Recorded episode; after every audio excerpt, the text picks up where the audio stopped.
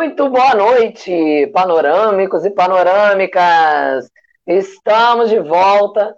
Vocês acabaram aí de acompanhar essa resenha maravilhosa, muito bem comandada pelo nosso Marcelo Diniz e com as opiniões fortes aí de Fábio Cortes e Jorge Corpas. Como não poderia deixar de ser. Mas agora começa o panorama delas hoje com ele, né, que eu já vou anunciar. Então, galera, vem chegando como sempre, né? Toda vez eu falo isso. Você que estava acompanhando a resenha dos meninos aí, não desliga, continua aqui com a gente, que a gente vai compartilhar mais dessa sofrência que é ser tricolor, né, minha gente? Não tá mole, não. E antes da gente ir para as apresentações aqui, né, da Claudinha e do Edgar, Claro, vamos falar rapidamente sobre essa tragédia né, que abalou Petrópolis aqui no Rio de Janeiro. Eu sei que a gente tem é, espectadores aí de todo o país, ainda bem. Então, né, para a gente falar um pouquinho sobre isso, né, mais de 100 mortos aí, desaparecidos, uma coisa terrível. Petrópolis, que é um berço tricolor, né? O, o, a galera de Petrópolis está no top 10 de sócio torcedor. Então, é uma galera que tem muito carinho, muito amor pelo Fluminense, né? E a gente tem um jogador de lá, que é o Luiz Henrique, que ontem, durante a transmissão, até foi dito, né, que ele não, não queria, ele quis ficar um pouco é, fora, né, das notícias, enfim, é, alienado, vamos dizer assim, para não afetar né, o rendimento dele em campo, de tão abalado que ele ficou. A gente teve uma homenagem do André, a gente teve o, o André, o o autor do gol ontem, né, que no final ali na entrevista lembrou bem né, desse fato. E, enfim, Fluminense lá arrecadando tudo. Então, gente, reforçar o pedido é muito importante. Né? É por um bom tempo que a galera de Petrópolis vai precisar dessas doações é, alimentos, roupas, até móveis, né? Que às vezes a gente está com um móvel ali, né, em casa, querendo se desfazer, então o momento é esse. Vamos ajudar. Eu vou puxar até a sardinha aqui para o meu lugarzinho na, na, na, Ilha do Governador, né, onde o Fluminense tem jogado. É, os tricolores da ilha, ontem, durante, né, antes da partida, eles montaram, se mobilizaram, foi muito bacana eles é, montaram um ponto de arrecadamento. Então, a galera de arrecadação, a galera chegou, né, botando bastante alimento, água, então foi muito bacana. Então, né, frisar isso aí e continuar pedindo ajuda de vocês, porque é muito importante. Agora sim, muito boa noite, Claudinha, muito bem-vinda sempre. Oi, Mítia. Boa noite para você, panorâmicos, panorâmicas, pessoal do Cantinho do Laranjal.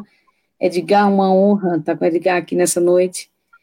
O cara sabe tudo um pouco mais, né, Mítia? A gente. Oh, por isso que a gente trouxe ele hoje. Porque tem uma galera querendo discutir essas formações aí, vamos abusar do Edgar. É, chupinhar, a gente é chupim total do Edgar, por isso que a gente traz ele aqui.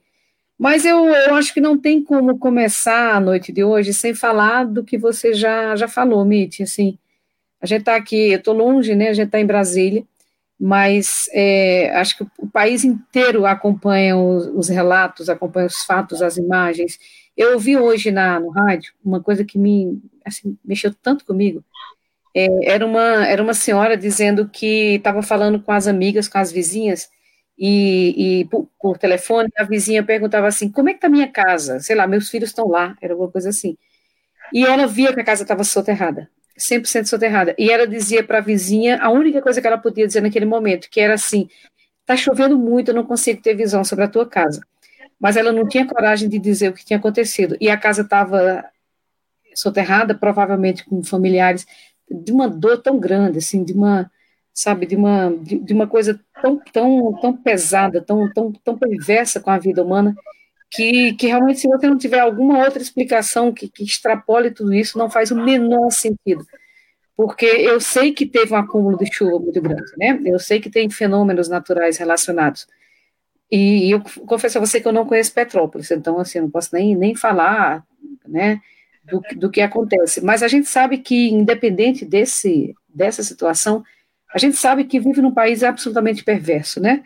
Perverso com dotação de infraestrutura, perverso com, com necessidades básicas dos seus cidadãos, como, por exemplo, moradia digna, perverso sobre tantos aspectos que, que eu não consigo dissociar. Eu, eu não conheço a realidade, eu não sei o quanto isso está associado a, uma, a problemas infraestruturais, mas eu também vi um profissional do, daquele sistema de, de monitoramento de, de desastres ambientais dizendo que tinha avisado no dia 14, né, que eu acho que foi na segunda-feira, salvo engano, que havia é previsão de muita chuva, de chuva acima do normal, de chuva acima da média para a região, e que, portanto, havia, houve um, houve um, um gap aí, talvez de um dia, é, entre o aviso e, e, e o ocorrido. Então, assim, é, repito, eu não tenho, eu não tenho sequer competência para fazer qualquer, qualquer julgamento.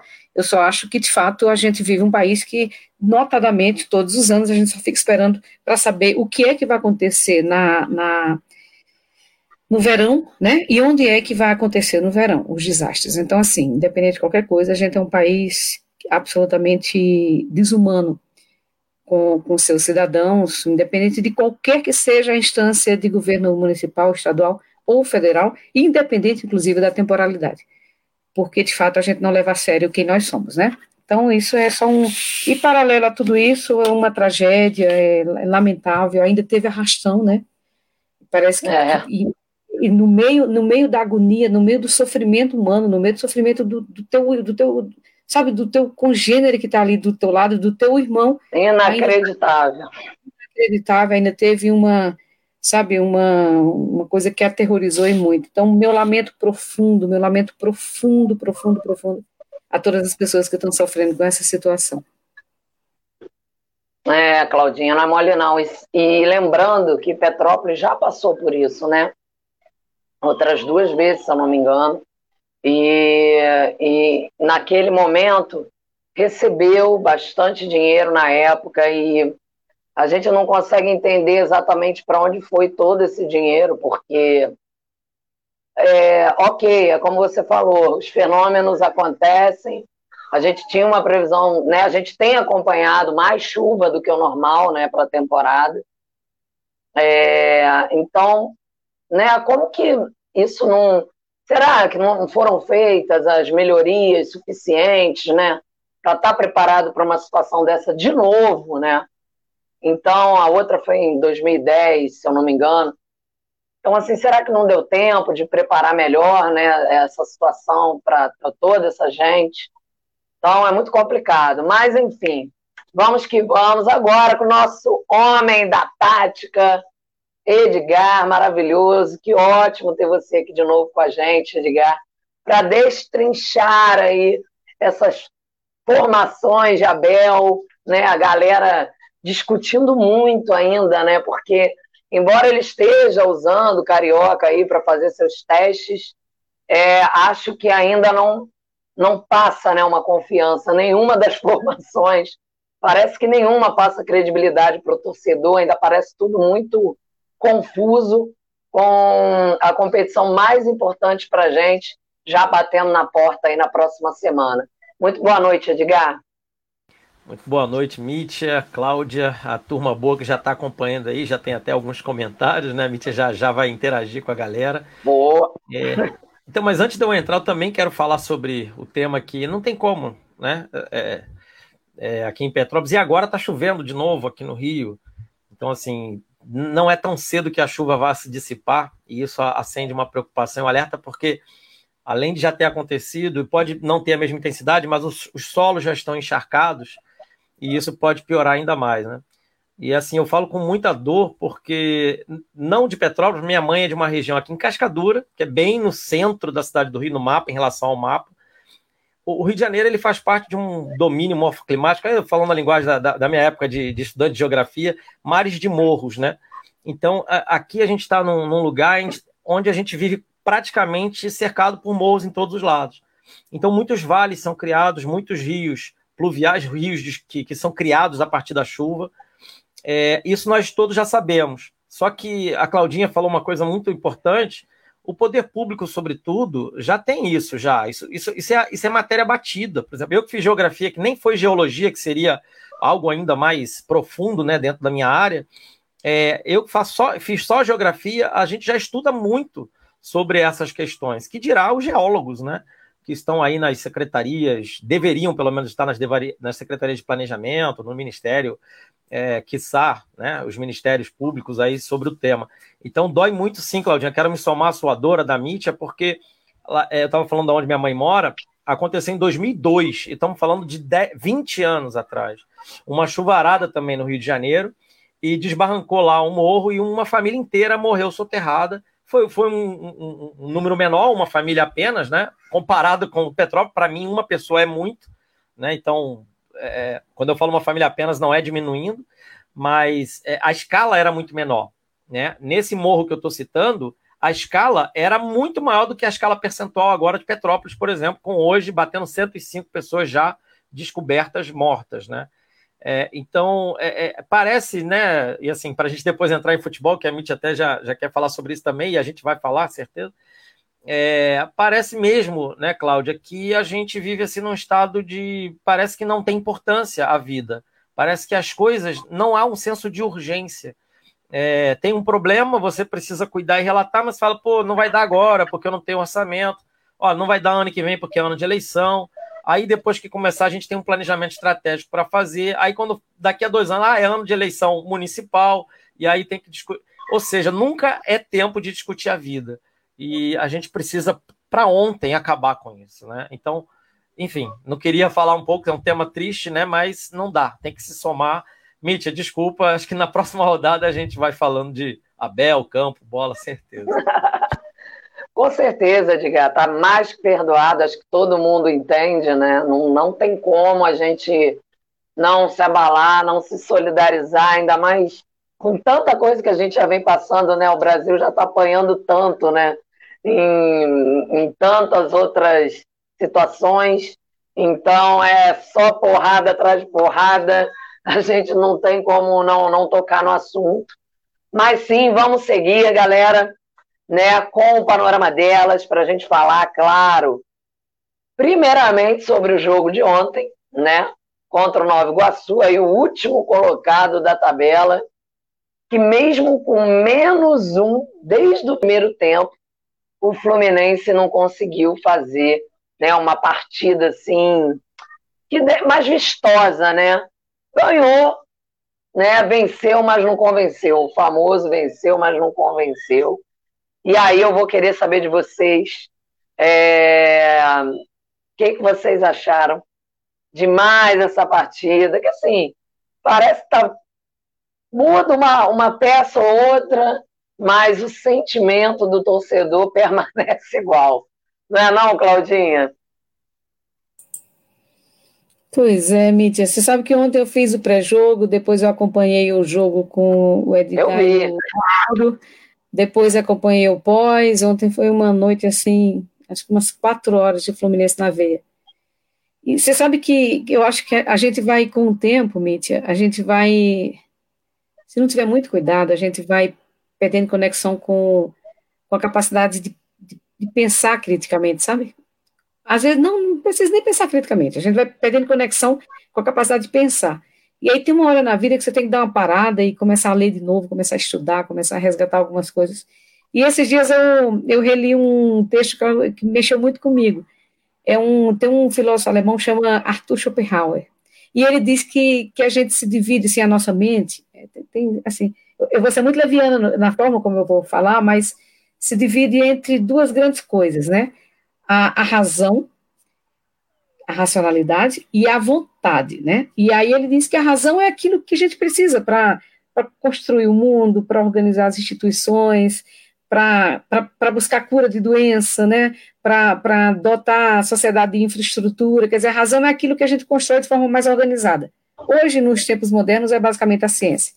E a gente tem do, no outro paralelo a vontade, né? O, o, o, que ele, o que ele chama de aquilo que é necessidade básica, aquilo que é o, a realização do desejo, né, aquilo que é, que é mais íntimo do ser humano, aquilo que, enfim, que tem a ver com o sentimento. que na verdade é a irracionalidade. Se de um lado você tem razão, do outro lado você tem a falta da razão, ou a irracionalidade que eles chamam de vontade. E aí, por que, eu estou dizendo isso? Porque eu, eu, eu lendo e pensando assim, gente, gostar de futebol não tem outra explicação. Gostar de futebol definitivamente não está no campo da razão. Né? Gostar de futebol está no campo da vontade, está no campo do irracional, está no campo, no campo de qualquer outra coisa que não seja razão. É emoção. É emoção pura, não faz sentido. Eu acho que eu já disse para vocês. Eu tenho plena clareza da minha irracionalidade quando, quando o assunto é futebol. Eu, eu, eu, eu, me, eu me pego várias vezes em situações que eu falei, gente, pelo amor de Deus, eu não sei se eu falo, se eu não falo, né? Eu não sei se eu me exponho ou se eu não me exponho, eu não sei se eu apareço ou não apareço de tão irracional que é, de, de tão ligado nesse universo aí, até de uma necessidade básica de sobrevivência. E assim é essa, essa paixão pelo futebol. Não faz sentido, Mítia. Não faz sentido a gente gostar de um troço desses, em que pese todo o sentido que faça, né?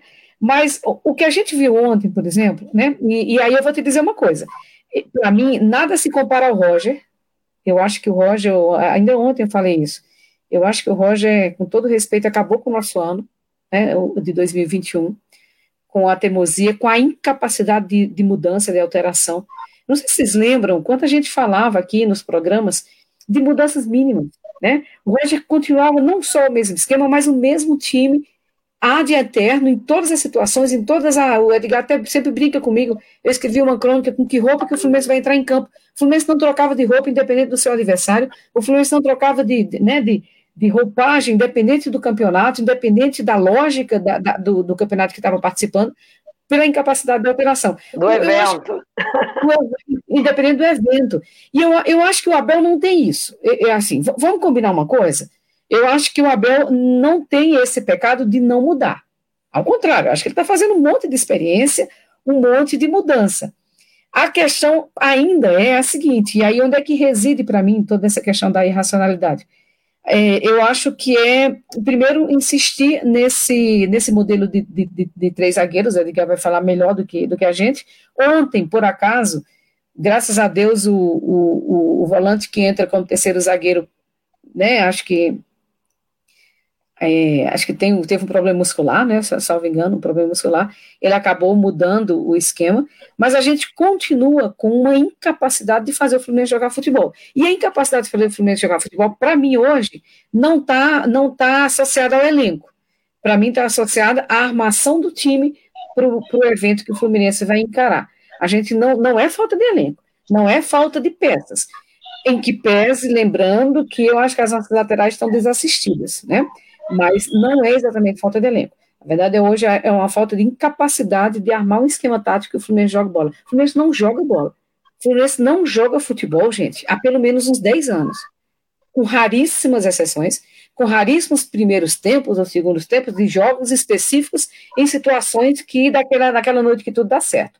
Mas, no geral, né, em, em condições gerais de, de, de, de ambiência nos últimos 10 é anos. É 10 para 1, né, Claudinha? É por aí, é por aí, não é, Mitch? É, é, ou, ou, mais, viu? Mas talvez seja, talvez seja essa proporção. E aí, quando a gente vai pensar no jogo de ontem, no, eu lembro que no pré-jogo a gente brincou, né? Eu falei, ah, acho que vai ser 3 a 0 porque assim, o, eu, eu, aí eu fui ver os jogos do Nova Iguaçu, o Nova Iguaçu é incapaz de oferecer resistência. É, não teve um jogo do Campeonato Carioca que o Nova Iguaçu ofereceu qualquer resistência a quem quer que seja. Tanto é que. É o time que mais levou gol, né? É o time que mais levou gol, acho que não ganhou, empatou dois, levou aquela, aquele, a, a, né, aquele sacode do, do, do, Flamengo. Então eu falei, não é possível que o Fluminense, que o Fluminense não consiga vazar essa defesa e, e se organizar, articular um futebol em forma de treino e o Fluminense não conseguiu fazer isso. E eu brincava, eu acho que eu até o placar, eu nem sei o que eu falei na semana passada, Mitty, mas ontem eu dei o placar de 3 a 0 eu tinha certeza que o. Tá certo.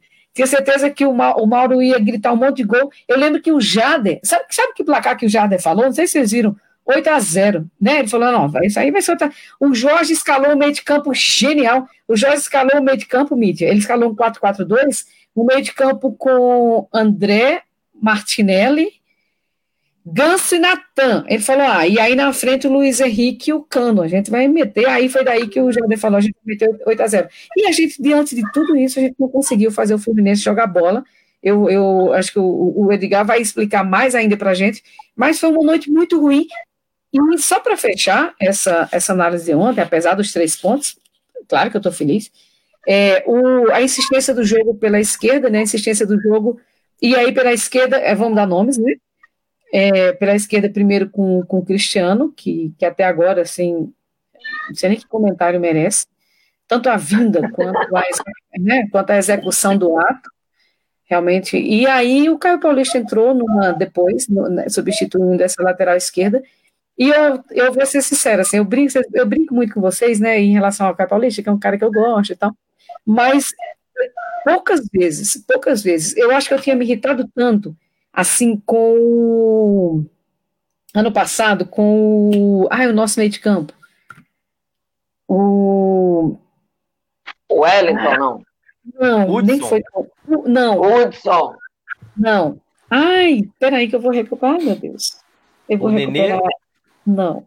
Não, também. Ai, depois eu vou recuperar quem, quem vou lembrando, Dani. Entrava em campo para passear. Não, não.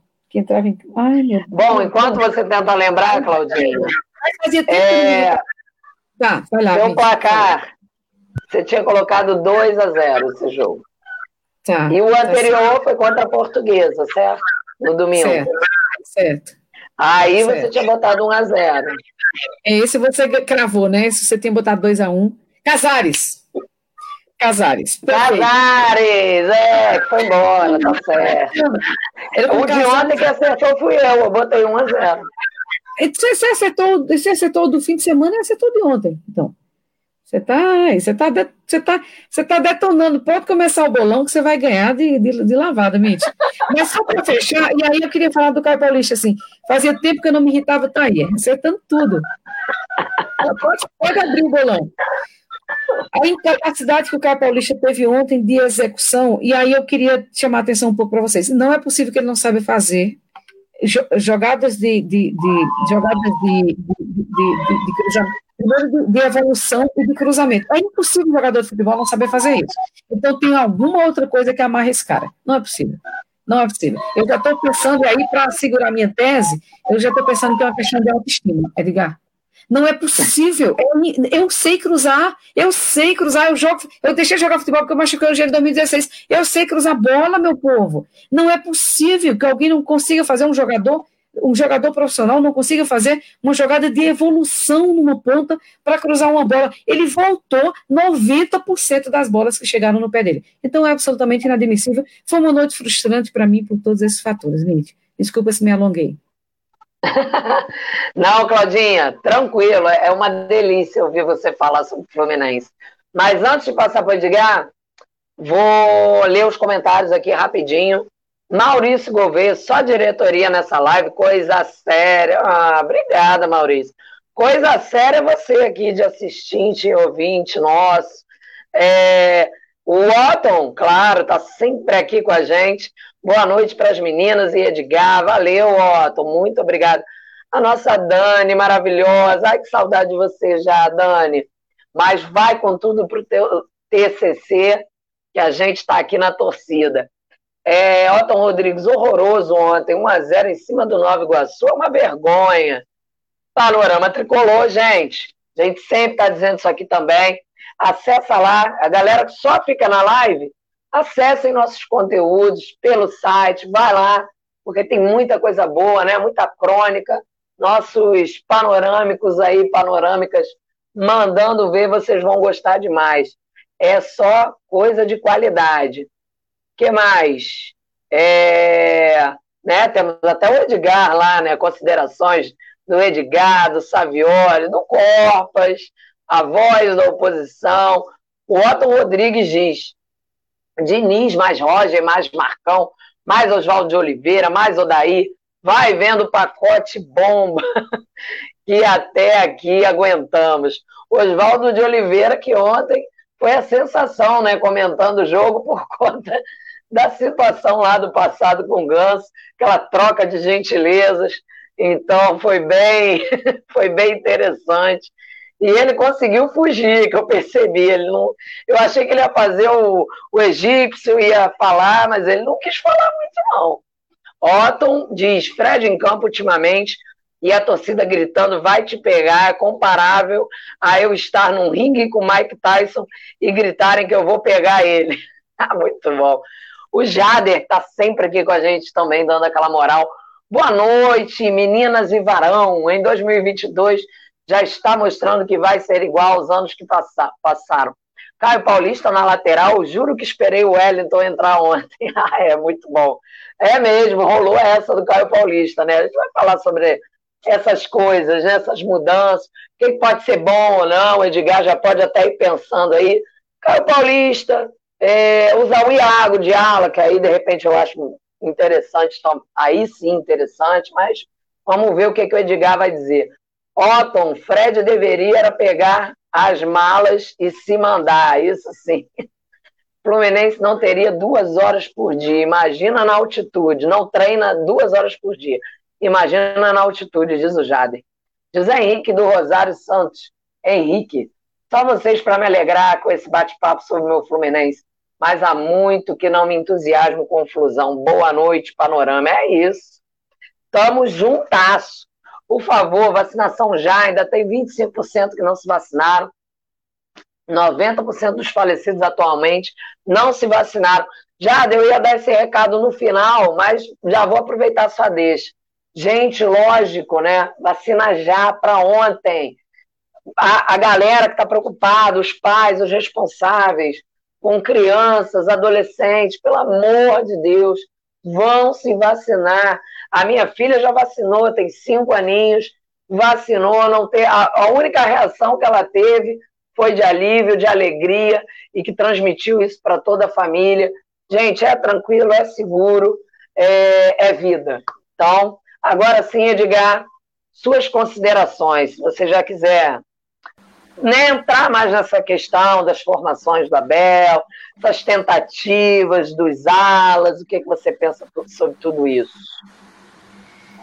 Ah, Mítia, vamos lá. Primeiro, é, eu não falei na primeira fala porque eu foquei mais na questão de Petrópolis, dizer que é uma honra estar aqui como intruso, né? Que o panorama tem que ser delas, e não tem que ter nenhum ele aqui para atrapalhar.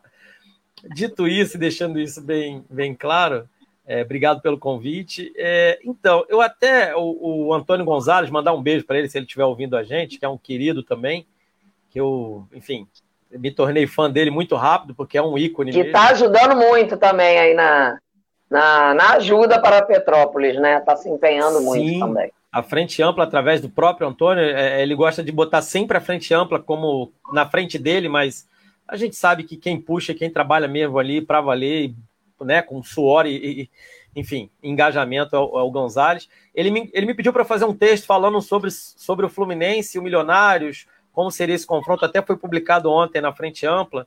Recomendo a quem puder dar uma lida, até para criticar, reclamar, falar, conversar. Eu gosto muito quando fazem comentário dos textos, porque dá para estender o diálogo para além do texto. É, Mitch, eu, eu tentei rascunhar um pouco isso. E por que, que eu digo tentar? Porque eu não consigo entender qual é a do Abel, assim, falar um português mais, mais fácil para todo mundo entender. Qual é a do Abel? Assim, muito claramente, é, ele já tem um time na cabeça.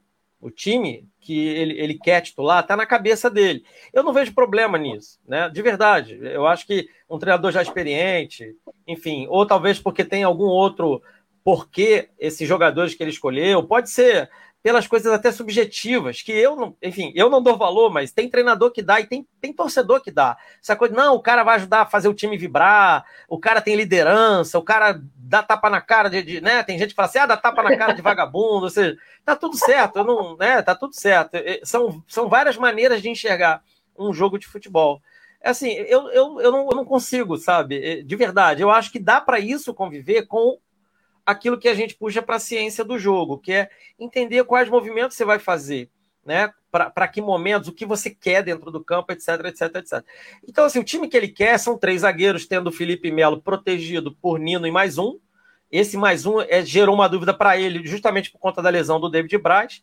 A lateral, tá claro que a insistência no Cristiano, embora eu vá, eu vá também Vou tentar sempre aliviar um pouco a do Abel aqui. Ele botou o Pineda no segundo jogo da temporada e ele se lesionou e o Cris voltou. Então, assim, né? Mas só que é assim, por que, que eu falo de novo? Eu voltar para aquela fala qual é a do Abel? porque ele mesmo disse que ia usar o Pineda de lateral direito. Então, é, é sabe, há, há, muita coisa desencontrada. Depois o meio-campo com o André, está muito claro para mim que é André e Iago apenas, né? E três homens mais ofensivos. Ele até rascou o Natan no primeiro jogo, mas aqui eu, eu, eu aí eu já vou ponderar para outras coisas. O Abel não joga, gente. Nunca jogou. Os times do Abel não jogam com meia na frente, um meia que fique à frente de dois volantes não dá, o Abel não é essa pessoa. Assim, o Abel joga claramente fazendo eixos nas, nos lados. Ele tem um meia central que é o segundo volante, é trabalhando com o ala e com o atacante de frente ou o atacante de lado. Ele, ele gosta de jogar assim. É o que a gente chama de jogar em U. Ele não faz aquele jogo de meio para atrair marcação para o meio e aí fazer os facões. O, o time do Abel não trabalha assim, nunca trabalhou. Então, isso a gente tem que ter essa clareza, com muita humildade. Então o Natan não vai encaixar nesse jogo. Ele tentou encaixar Aceita. o Natan na meia esquerda. Oi? Aceita, é, assim, que dói menos. Pois é, a gente tem de entender. O Ganso, então, ele vira uma figura exótica, não só para o Abel, mas para Odair, é, o próprio Roger Machado, e, isso explica o porquê que eles não, o Ganso não é prestigiado por esses treinadores, porque é uma figura exótica. E o último, até para brincar com o Otto, que botou o Diniz no mesmo pacote, o Diniz é diferente dessa gente. A gente pode dizer, ah, os números não foram bons, o time estava na zona de rebaixamento, isso aí não tem como negar, não vou ficar aqui tentando fazer de conta. Mas o, o Diniz está em outra, o, Diniz está em outra. O é, outra história. Eu gosto, inclusive, do estilo dele. Eu também gosto muito, embora entenda com humildade que talvez não seja o momento para um time do tamanho do Fluminense o Diniz. acho que ele tem de começar um trabalho. Olha, quer ver? Eu contrataria o Diniz para ser o meu chefe do sub-20. Alguns, igual o Alex está sendo no São Paulo, para implementar uhum. uma filosofia de jogo dentro do clube na categoria de base e aos poucos transitar com isso para cima. Mas aí eu vou falar demais aqui, já falei demais, Mitch. Então, só para arredondar rapidamente a do Abel, ele veio muito claro essa ideia de três zagueiros, três atacantes e uma linha de quatro. Né? Isso a gente tem visto nos jogos. E, e por isso que até o John Arias, embora tenha entrado muito bem em todos os jogos, ele tem entrado bem, inclusive, naquele momento em que o time vira uma bagunça, tipo, cada um por si, joguem aí, se vira e tenta o resultado. Porque aí já não tem mais linha de três, não tem mais linha de quatro, não tem mais recomposição. É os jogadores em campo e boa sorte, gente. Vocês sabem o que fazer. E isso foi muito o jogo de ontem, né? Até para chegar no jogo de ontem. Ficou nítido que depois que o Fluminense colocou um a mais, o Abel não tinha ideia do que ele queria fazer. Por quê? Porque ele queria trabalhar ontem. Ele não estava contando, né, com isso. Não estava, eu até brinquei, fiz uma postagem no dizendo que essa expulsão atrapalhou o planejamento do Abel.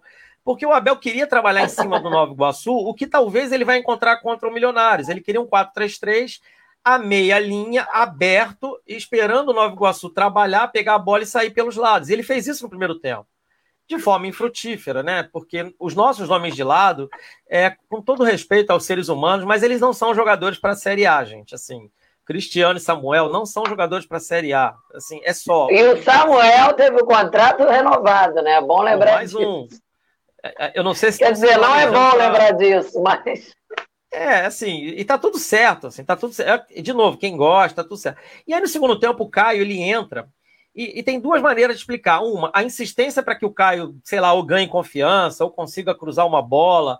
E tá, é o que eu falei, essas coisas subjetivas também habitam o futebol. Mas também tem uma outra maneira de ver. O lado direito, o Samuel é precário nesse apoio. E, e é muito melhor você dar bola para o Caio, né? Que tinha o William, que ficou até o final jogando pelo lado esquerdo. É, e o próprio John Arias, que entrou para fazer aquela circulante, das, ele começa na esquerda e termina na direita, ele joga assim, é o jeito dele. Mas aí que vem o que eu, o que eu, o que eu quis fundamentar de forma geral. Assim. O time ficou, fiquem com a bola e tentem ganhar o jogo. Para mim, é isso que o Abel deve ter falado. É, claro que eu estou exagerando, tem outras coisas e tal, mas de modo sintético, o, Abel não planejou nada. Ele, ele coloca os jogadores na posição, função e pede para eles fazerem o melhor. E aí isso não funciona, gente. Por quê? Porque, de outro lado, o Nova Iguaçu com um a menos, ele fez uma coisa até esquisita. Talvez eles não queiram ser rebaixados, e aí para eles faz sentido. Eles se trancaram e não quiseram atacar mais no segundo tempo. Eles não queriam atacar. E eles tentaram o ataque nos últimos cinco minutos, né? E, e chegaram ao nosso gol. Chegaram ao nosso gol, finalizaram, claro que sem muito sucesso. Mas... Deu até um sustinho ali, bem no final, né? O Mauro até comentou na, na transmissão ontem, falou: olha o Nova Iguaçu aprontando, né? Então, é isso que me deixa um pouco preocupado, sabe, é, é não entender qual é a do Abel. Desculpa, eu falei muito. Não, é isso mesmo. E pegando isso ainda, é, como que a gente vai fazer? A, a insistência com o William, né? Algumas questões aí que a gente está vendo. Não insistir com o Natan, mas insistir com o William. A gente está com uma certa preocupação ali atrás, né? Porque foi um atrás do outro, né? Nino, David Braz, Davi Duarte, David Duarte, enfim, né? Qualquer uma das, dos dois nomes aí, Davi ou David. Agora são dois, né? Mas, enfim, que momento, né, para isso acontecer?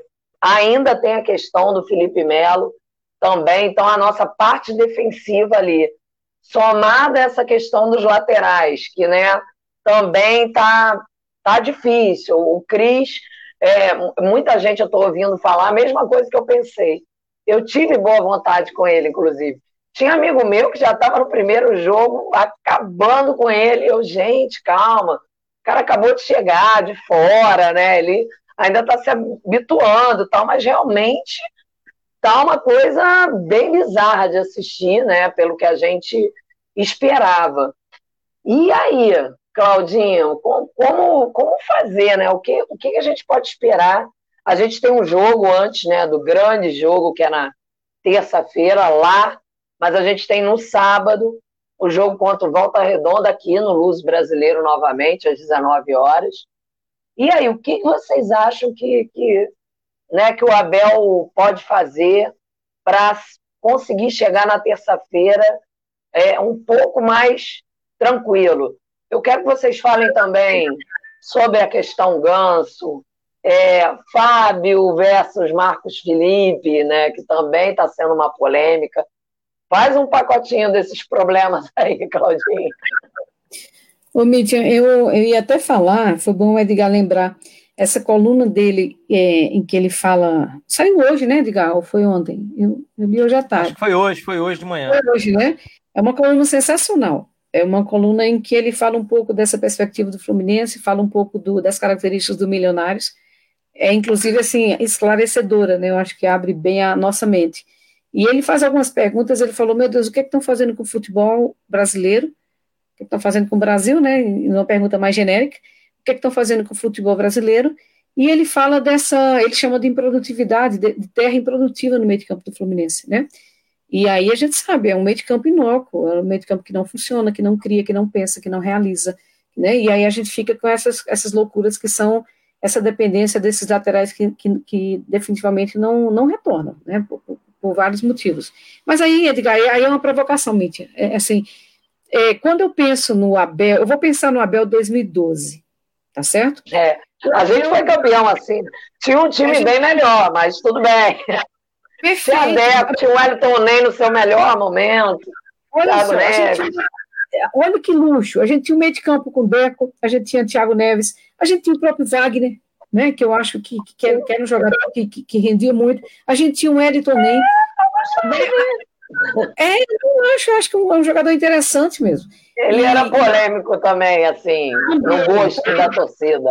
Mas, mas eu acho que caiu muito bem naquele elenco. Então, assim, o, o e aí, Edgar, o que, que era 2012? O, o Fluminense, pelo, pelo elenco, o Fluminense, o Abel era obrigado a, a, jogar mais bola, até porque tinha um elenco melhor do que tem hoje, a gente não tinha essa, né, essa dificuldade de jogar bola que tem hoje, ou não. E aí tem uma outra coisa, se a gente pensar bem, o Fluminense 2012 também não foi, apesar desse elenco, e era um super elenco, não foi um time brilhante.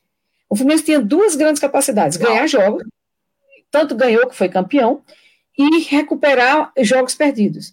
Então, eu, acho, eu não lembro, mas a gente conseguia, é, conseguia reaver é, é, é placar que, placar, é, que, o Fluminense começava perdendo muitas vezes de 1 a 0, e a gente conseguiu reaver muitos jogos e, recuperar o placar e, e sair dessa, né, dessa situação incômoda. Então, a gente tinha capacidade de reação, porque eu acho que o time, quando puxava, rendia muito, em função do elenco, e a gente tinha capacidade de vencer jogos, mas sempre, mas nunca goleamos. Em 2012, eu, se a gente pegar o retrospecto, eu não sei quantos jogos ou em quantos jogos a gente é, fez. Era bem assim também, apertadinho. Não era assim, era bem no limite, era bem no limite. Mas era um time com mais capacidade de reação, era um time com o melhor elenco, mas era o mesmo Abel, gente. Então, concorda? Assim, não tem grande novidade. E aí, onde é que vem um pouco do frio na espinha?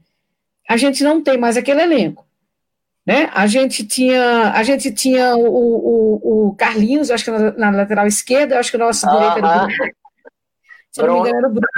A gente tinha um, um meio de campo recheado de estrelas, mas estrelas capazes de render, né? E, e a gente tam, também tinha um ataque bastante poderoso, inclusive o Fred em altíssimo nível, né? Talvez tenha sido o melhor ano do Fred no futebol brasileiro. E o Wellington, no melhor momento da carreira dele, eu voando, acho. Voando, voando também, sem dúvida. Mas voando mesmo, ele, ele flutuava em campo. E a gente conseguiu entregar, porque o elenco possibilitava. A gente continuou com o mesmo. Oi, Eusébio! Leandro Eusébio, Gum, Leandro Eusébio, sim. Mas a gente hoje tem um elenco que não é esse mesmo, e a gente tem talvez um Abel mais envelhecido. E não envelhecido como vinho, né? Mas talvez envelhecido como, enfim. Opa, ele gosta. É, ele gosta de vinho, mas não exatamente isso. E aí, eu, realmente, isso, isso cria uma, uma incógnita pro, pro, aí para o nosso futuro durante o ano todo. E aí você perguntou coisas, algumas questões assim, Mítia. Eu, ontem eu falei no pré-jogo, é, eu, eu não tenho dúvida de que eu escalaria o Max Felipe para o gol do Fluminense. E não é porque eu desgosto do Fábio, pelo amor de Deus, muito pelo contrário. Qualquer time hoje no Brasil começaria com o Fábio. Né? Não é isso. É, é, é, é pelo que foi o Marcos Felipe ano passado. Se a gente tá Justiça, né? Justiça e, e, e justiça e, e, mérito, né, Mítia? Se a gente está na Libertadores, eu acho que muito se deve ao Marcos Felipe. E eu acho que ele tem, ontem eu comentei isso, ele tem, ele, ele não se abateu com a, com a chegada do Fábio. Ao contrário, eu acho até que ele, se brincar, ele até, ele até se exaltou como, como profissional. É, pegou como um desafio, né? Assim, no bom sentido, né? Talvez, o que é muito interessante pensar nesse sentido. Então, e aí eu, ontem eu estava falando isso exatamente por outro lado, é, dá dor na, dá uma dor na alma, assim, você pensar no Fábio no banco. Fábio não é jogador de banco, mas paciência. Chegando aqui, eu manteria, sem dúvida, o, o Marcos Felipe, porque eu acho que essa é uma discussão que vem à tona. Manteria por mérito, por competência, por capacidade, por respeito, pelo histórico, por, pelo profissional que é. Mas, mas enfim, a gente está muito bem servido, nosso problema definitivamente não é goleiro. Né? Não é. sei se foi isso que você perguntou, não sei se eu fugi da resposta. Sim, é sim, não, é isso mesmo. Tá, beleza é uma questão complicada para o Abel, né? Uma senhora pulga atrás da orelha que vem sendo muito falada em relação a alguns jogadores. Só antes de passar para o Edgar, ler aqui rapidinho, né? É, teve mais comentários. Ah, o Jader falando que sarampo, varíola e até o pólio está voltando, vacina é importante. Pois é, gente, pelo amor de Deus, para de embarcar nessas loucuras. O que, que acontece? Esse fenômeno né, da vacina, vai virar jacaré, vai virar sei lá o quê, vai botar o chip. É, quer dizer, toma essa proporção, né? Acaba não só é, entrando na questão da Covid, mas né, a pessoa que embarca nessa acaba acreditando que de fato a vacina é para isso, né? É, e acaba realmente não levando aí, não, não levando a sério, não indo vacinar. É, é loucura, né, cara, acreditar nessas baboseiras, mas enfim. É, José Henrique do Rosário Santos, mas afinal, qual é a surpresa que o Abel diz ter que ia surpreender o torcedor do Fluminense? Colocar o Caio Paulista de lateral é melhor por de gandula. Muito bom. Pois é, Edgar, responde essas e mais outras aí do que a gente falou. É, só lembrando, gente, só fazer um adendo aqui, que a gente está né, já falando desse confronto é, na terça-feira contra o Milionários lá.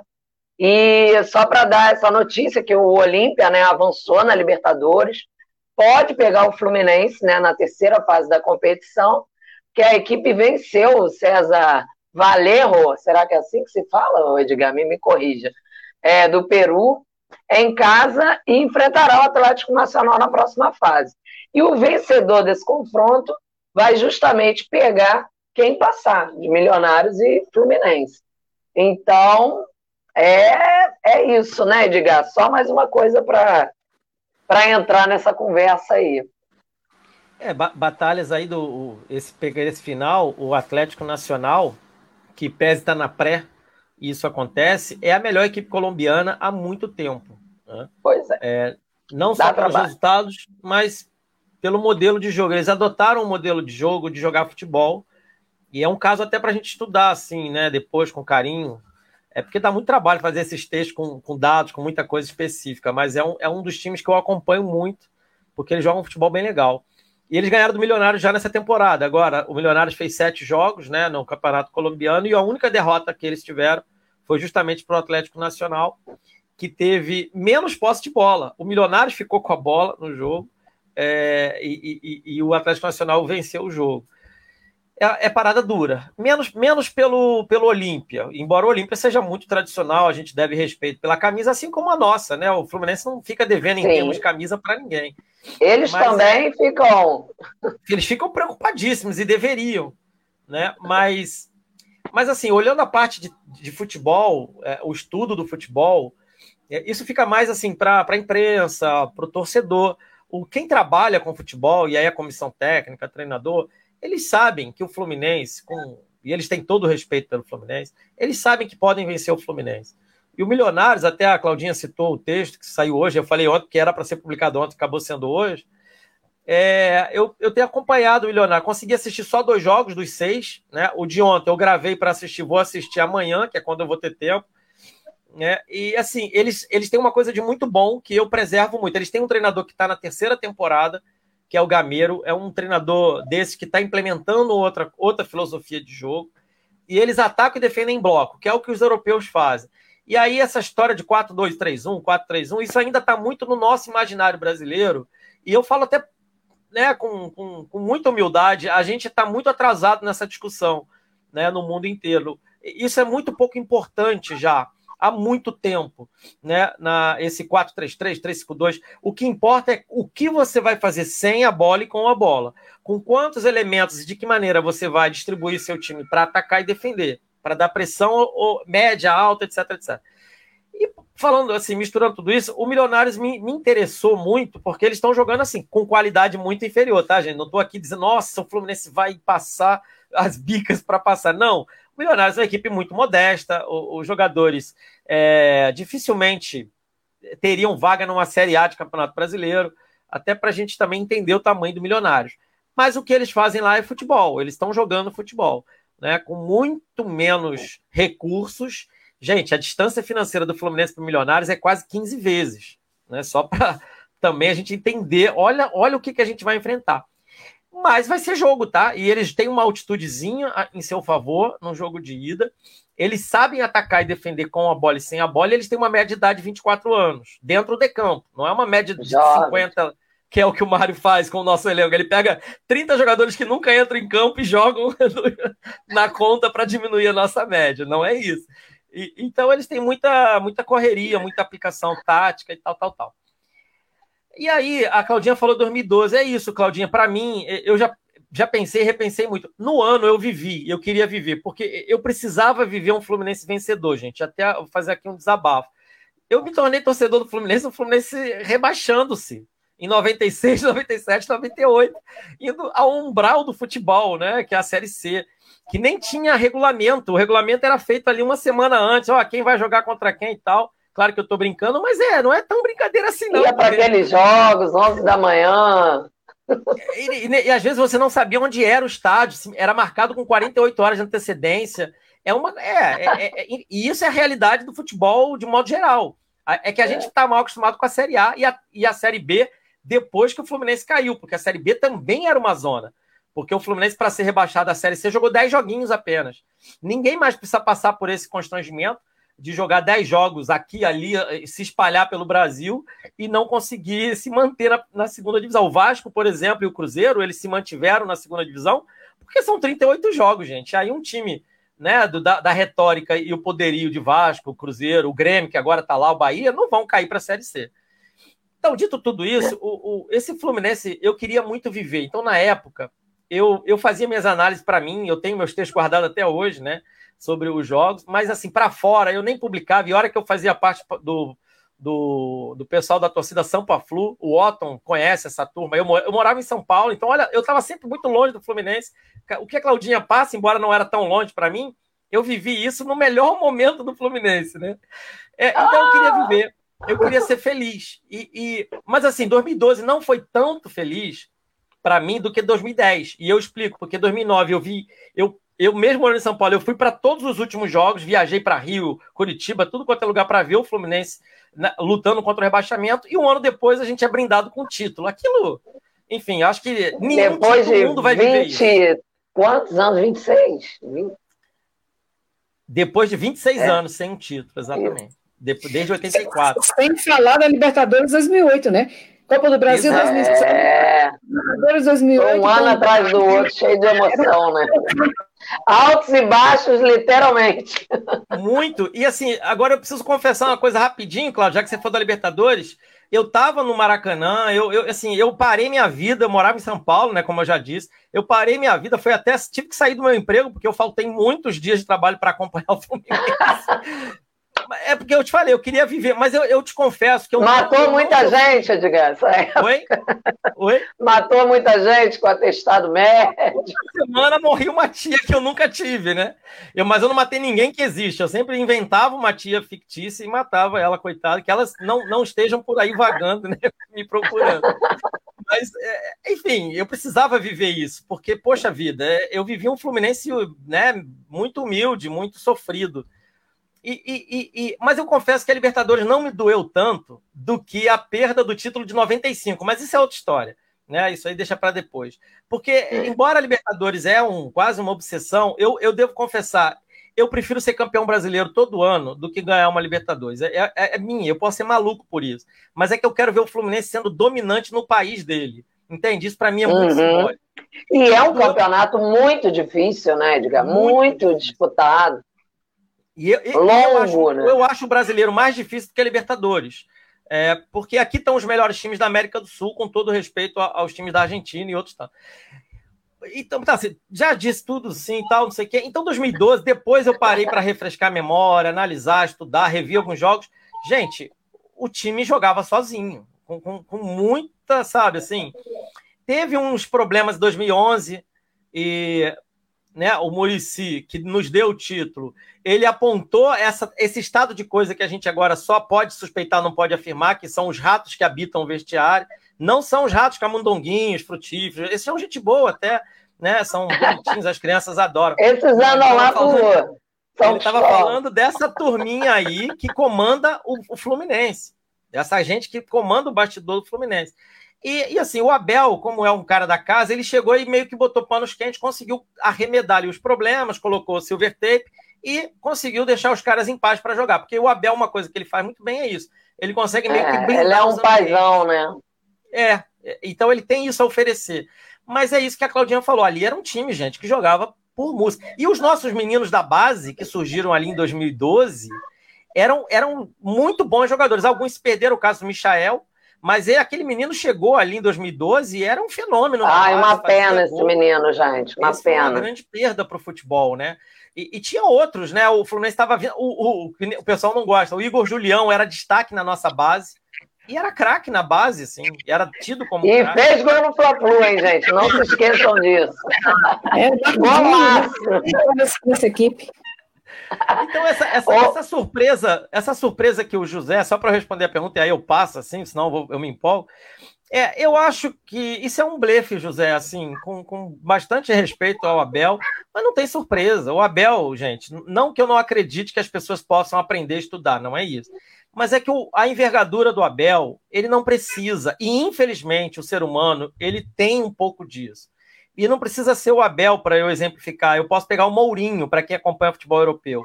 O Mourinho engoliu os títulos da Champions League na barriga e acabou. Ele não quer mais saber de inventar nada.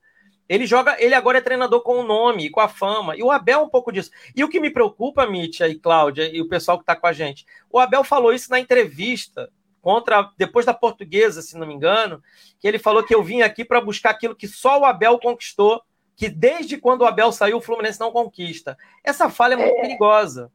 Essa é... fala coloca, mesmo que ele não pense isso, mas essa fala Uma super resposta, acima né? do Fluminense.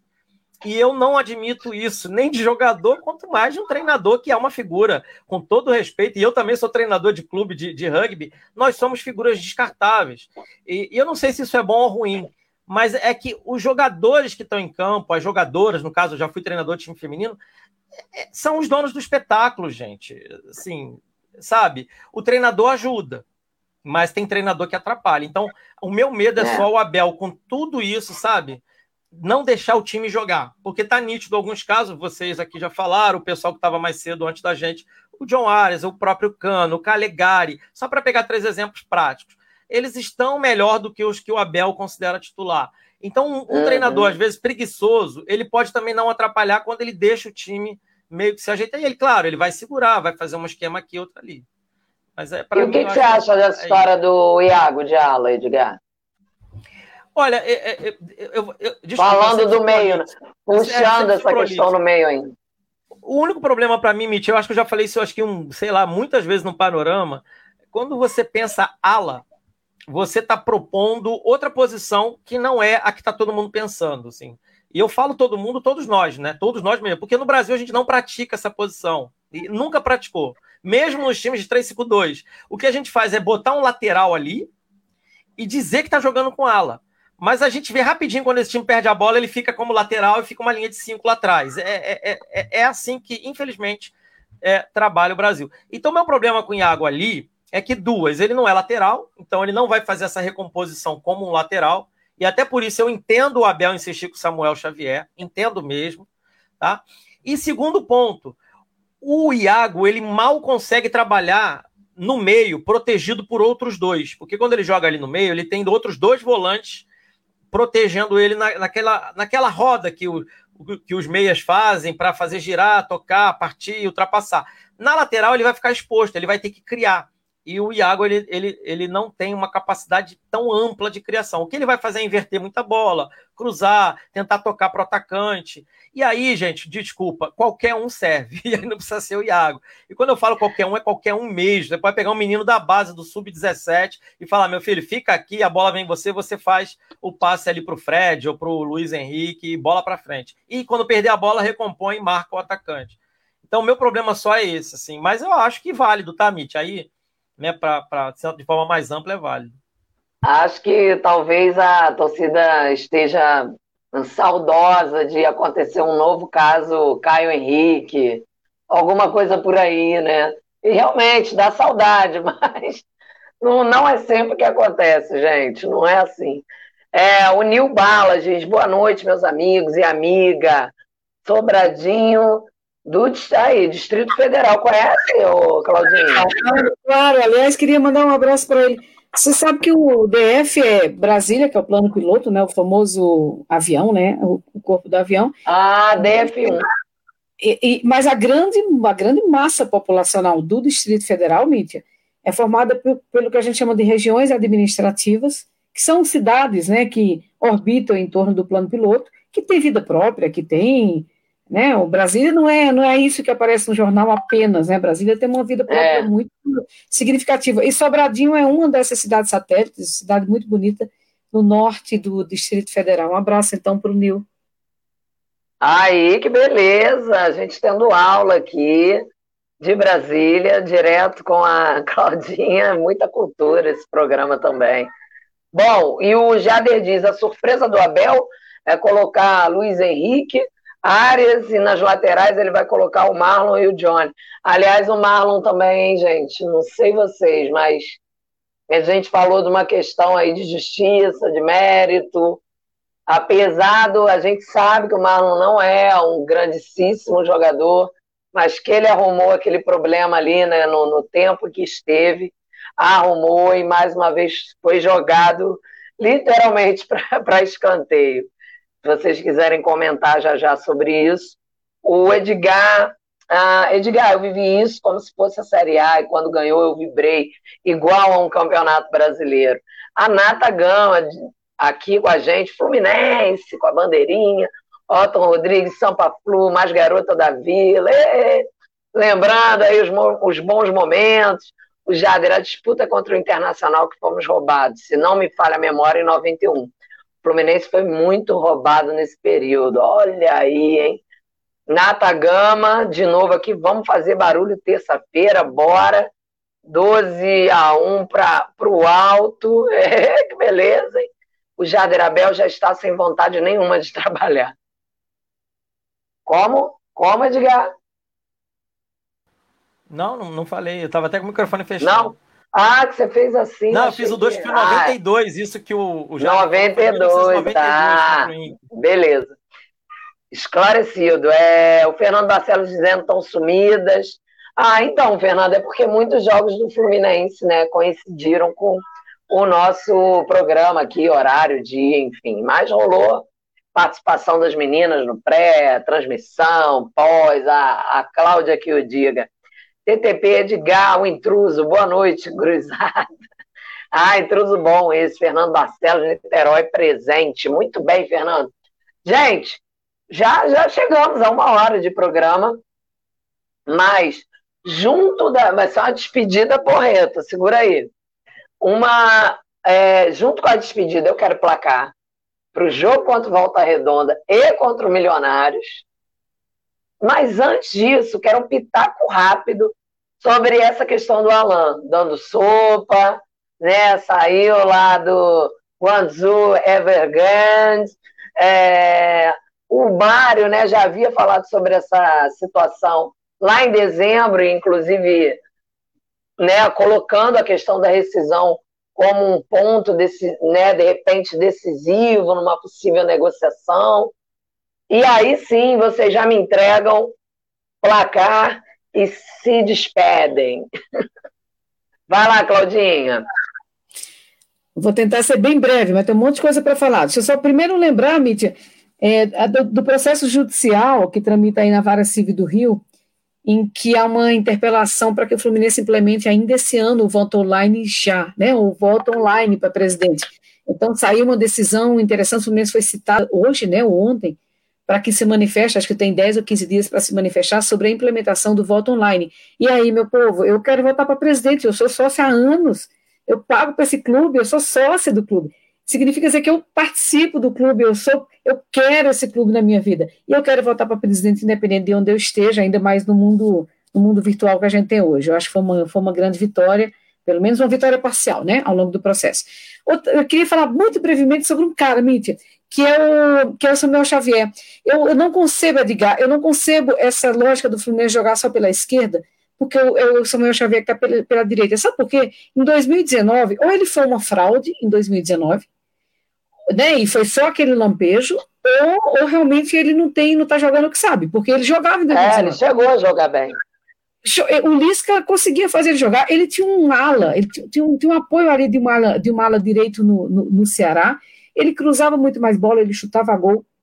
Eu lembro que eu escalava ele no Cartola e eu sempre pontuava, porque tinha uma, sempre tinha ali uma, sabe, um, uma assistência, uma coisinha ou outra dele, e não é isso que hoje está no Fluminense. Eu não concebo que esse jogador não possa melhorar. E, e aí, Mídia, você lembrou, você lembrou o. o eu, eu, sempre lembro do Mariano com o Cuca, em 2009. O Mariano se reinventou. Né? Você, quem que você citou recentemente? Um, um um, um jogador também que, que, que, se reinventou na, na, na lateral do Fluminense. E, e eu acho. Caio Henrique, claro, claro, Caio Henrique se reinventou, não, na verdade, se, se inventou. Então, eu, enfim, eu, eu acho que tem espaço. Na verdade, o que eu não sei é como é que faz isso e que, que, se o Abel tem condição de fazer isso, de reinventar esses jogadores, né? De fazer com que eles joguem futebol. Sobre o Alain, pelo amor de Deus, eu adoro o Alain. Eu adoro. Eu, ontem eu falei, o Alain é um dos jogadores que eu mais gosto, assim, um dos, um dos jogadores que eu vi passar pelo Fluminense que eu mais tinha paixão. Eu senti tanto quando ele foi embora, né? E, e, e acho que para mim ele voltaria para ontem, porque eu não tenho acompanhado a vida dele, não tenho acompanhado, mas é, pela memória afetiva que eu tenho, né, pela memória de futebol que ele tem. Está com 32 anos. É, mas aí 32 por 32, Mítia. Não, se ele continuar com o vigor físico, né, se ele continuar com aquela capacidade, com a rapidez, né, com, com, ele é um jogador esguio, né, um jogador alto, que tem um porte interessante, que tem um posicionamento interessante em campo, que tem inteligência tática. Se ele, se ele continuar com tudo isso, isso que eu não sei. Para mim, eu traria para ontem. E aí é isso, só para fechar mesmo, lembrando, o Edgar já, já falou do Gonzalez, a Frente Ampla Tricolor está fazendo campanha, né? Tem, não tem o número do Pix aqui, mas fazendo campanha, arrecadando um, é, é donativos para o pessoal de Petrópolis. Depois a gente pode pensar aí, o, talvez para divulgar qual é o Pix que, que o pessoal está tá recebendo. É a Frente Ampla Tricolor, mas organizada pelo Gonzalez, pelo Grande Gonzalez. Aí, para fechar mesmo, It, então vamos lá. Volta redonda, 2 a 0 mas, é, como diz o Corpas, o Fluminense sempre goleia de 1 a 0 e ele é um torcedor raiz, forjado no 1 a 0 tricolor, mas eu não consigo botar 1 a 0 Então vamos lá, eu sempre perco. 2 a 0 contra o Volta Redonda e 3 a 1 contra o Milionários. Não vou apostar que o Milionários vai fazer um ainda, Edgar. e é isso, contigo, Edgar. Ótimo, obrigada. Obrigada, boa noite para vocês, que a gente tem uma semana de muita paz.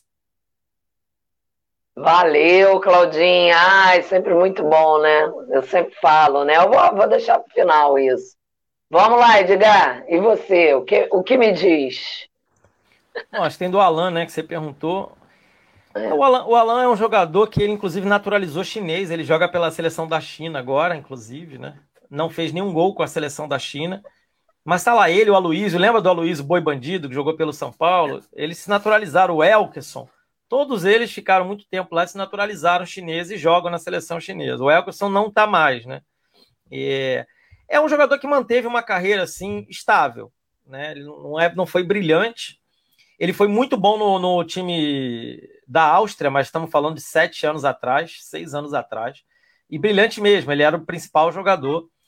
Tanto que ele recebeu essa proposta do Guangzhou por dinheiro e foi lá resolver a vida financeira. Eu teria feito a mesma coisa que ele, então é, eu não tenho muita. Não, não, vou ficar aqui de muito, muita elegância, né? Ele, ele foi um jogador esquecido pelo futebol brasileiro. Né? Então, o próprio Fluminense, ele não precisava ter vendido ele, assim, uma boa, o dinheiro não, não pagou nem, talvez nem a formação, mas é dessas coisas que a gente não, não, não consegue mais falar porque fica cansado. Eu acho que pela história que ele tem com o Fluminense, que é pouca, mas foi boa, e por ele ter sido um jogador regular, eu não vejo problema contratar, uma vez que a gente traz o Germancano, a gente trouxe ano passado o Abel Hernandes, o, o Bobadilha. Só por isso, tá, gente? Mas se o Fluminense trabalhasse de forma séria, como eu gostaria, é, eu faria uma homenagem para ele, dar uma camisa comemorativa do título 2012, mas desculpa, acho que as coisas precisam avançar.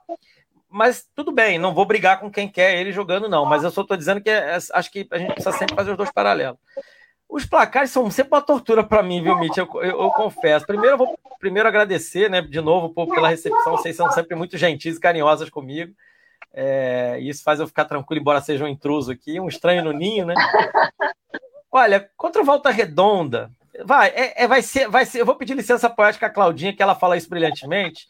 É, quando o lado torcedor a gente se permite né, ser irracional. Então eu vou ser totalmente irracional aqui eu acho que a gente ganha de volta redonda de 3 a 1 né? É só, é só, é só, ter, só, só o torcedor falando mesmo.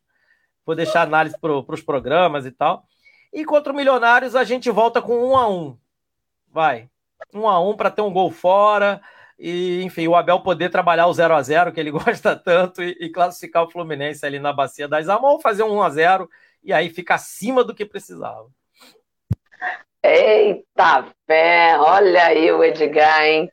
Só terminar de ler aqui a galera. Fernando Barcelos, lembro que eu estava no Maraca, em Maraca com meu pai, já falando aí sobre os episódios que citamos, e o Jader citou. É, voto online já, o Jader fazendo coro aí, a Claudinha, pois essa quadrilha tem que sumir do Fluminense. Última pergunta: quantos jogadores do Uran são titulares? Ih, Jader, tem que ficar para o próximo programa para responder tanta gente. É, Jorge Henrique, é, eu estava. Cadê, cadê, cadê? Ah, eu espero que o Abel caia em si não queira jogar só com esses medalhões. É, vamos ver. O Jader, é verdade, a troca do ganso pelo. Cadê? Cadê? Alô, me ajudem. Verdade, a troca do ganso. Gente, o negócio não está indo. Tá, tá aqui. na tela, Mitch. Não, aqui não, não tá aparecendo para mim. Eu tô no, tô, tô no Note. Mas, enfim, Alain, jogador Duran, se não for, não vem. Ganso pelo Luan, do Corinthians. Ah, tá. Entendi. É. é vamos deixar para a próxima também, que não vai dar tempo. O Cano, eu não gosto desse jogador. Ai, meu Deus do céu. É verdade, troca do Ganso pelo jogador dos Gambás. Eita ferra, tá bom, foi isso que o Jader disse. Bom, gente, dito tudo isso, uma hora e dez de programa. Bom, eu vou botar o meu placar, quanto volta redonda? 2 a 0 Milionários, 2 a 1 O placar que eu mais gosto, né, Claudinha? A Claudinha sabe que eu adoro esse placar. E é isso, minha gente. Muito obrigada a todos que estiveram aqui, sempre dando aquela força, aquela moral. Edgar, muito obrigada também por é, se intrometer aqui, mas a gente gosta dessa intromissão, tá? É super bacana, super legal, a gente gosta dessa troca. Claudinha, maravilhoso estar com você mais uma vez toda semana, né? Eu brinco, Edgar, que isso daqui é, é o nosso remedinho semanal para o coração e para a cabeça, né? É, não só em relação ao Fluminense, mas né, na nossa vida de maneira geral. É, ajuda muito, né? É, diante de, desses momentos tão difíceis que a gente tem presenciado, né? Então, é isso, minha gente. Até a semana que vem. Tomara que com é, resultados positivos para o Fluminense. E é isso que a gente torce, não tem jeito, mesmo sabendo de todos os problemas, a nossa vida é essa.